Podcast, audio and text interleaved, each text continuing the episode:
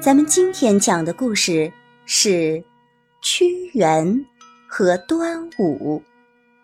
本故事选自《中国老故事系列之民俗故事》，亲近母语研究院编著，广西师范大学出版社出版。五月五是端阳，吃粽子，撒白糖，龙船下水喜，洋洋。农历五月初五，是我国的传统节日端午节。每到这一天，人们都要吃粽子、赛龙舟，据说是为了纪念战国时期爱国诗人屈原。屈原是楚国的大臣，为了抵抗秦国的侵略，他多次向楚王献计献策。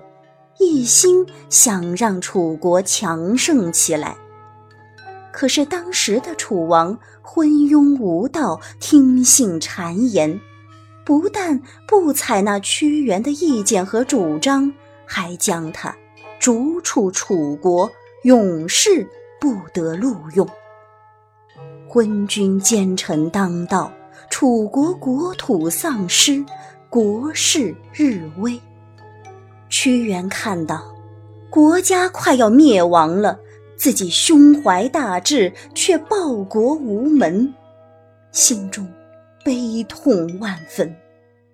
他一气之下，就在五月初五这一天，投进汨罗江，自尽。听说屈原大夫投江。沿岸的老百姓纷纷划船去寻找他的尸体，可是始终没有找到。一天早晨，一位渔翁发现江里的鱼儿纷纷向东游去，他也向东望去，只见水中慢慢露出一条大白鲸，鲸鱼背上。坐着一个人，身佩长剑，两袖飘浮。仔细一看，这熟悉的身影，不正是屈原吗？屈大人，您回来呀！渔翁沿着江岸边追边喊，人们听到喊声，也纷纷赶到江边。可是，大白鲸和屈原却渐渐地消失在烟波浩渺的汨罗江中。人们回来后，只见屈原夫人独自伫立在江岸上，双手捧着一个竹筒。大家纷纷围了上来，七嘴八舌地安慰他。屈原夫人。平静地说：“我想，先生活在这个世上，忧愁太深了。这清清的汨罗江水，或许能够冲走他的忧愁。就让他去吧。先生最爱是这糯米蒸饭，我这就给他献上。”说着，他把竹筒往江中一抛，竹筒便顺着水流向东飘去了。人们忘不了忧国忧民的屈原，就在第二年的五月初五，纷纷带上屈原爱吃的糯米蒸饭，划着船儿到汨罗江中心。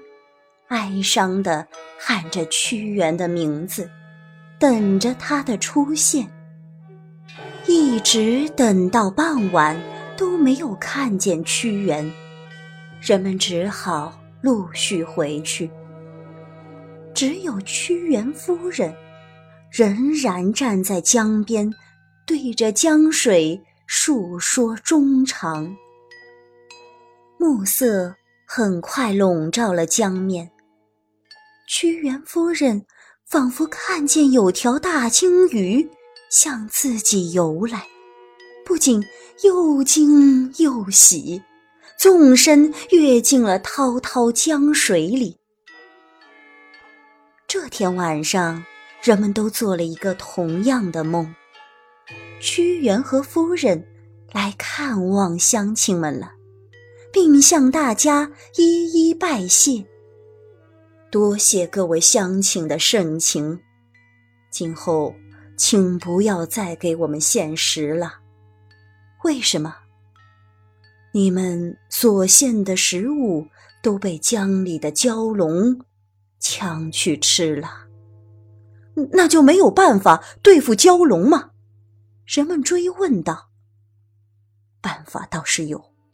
只是我屈原何德何能，怎么好享用乡亲们的献礼呢？受之有愧呀！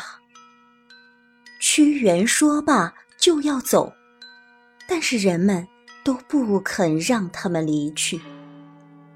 屈原夫人只好说：“蛟龙最怕尖尖的箬竹叶，他们以为那是一柄柄的屠龙剑。”用箬叶包了糯米做成粽子，蛟龙就不敢来抢了。如果再缠上几道五色的丝线，就更好，因为五彩线就像蛟龙自己身上的花纹。蛟龙远远看见了五色线缠着的东西，便会以为是自己的子孙，就不会来抢了。于是，每年五月初五这一天，楚国的百姓就会包好粽子，划船到江上去祭奠屈原。听说蛟龙不伤同类，他们就把去迎接屈原的船头都改成了龙头形状，称为龙船。为了不让鱼儿伤害屈原的遗体。他们还要在船头敲敲打打，吓跑鱼群。千百年过去了，屈原逝世的那一天，逐渐演变成中华民族的传统节日——端午节。这一天，人们都会吃粽子、赛龙舟，以纪念屈原。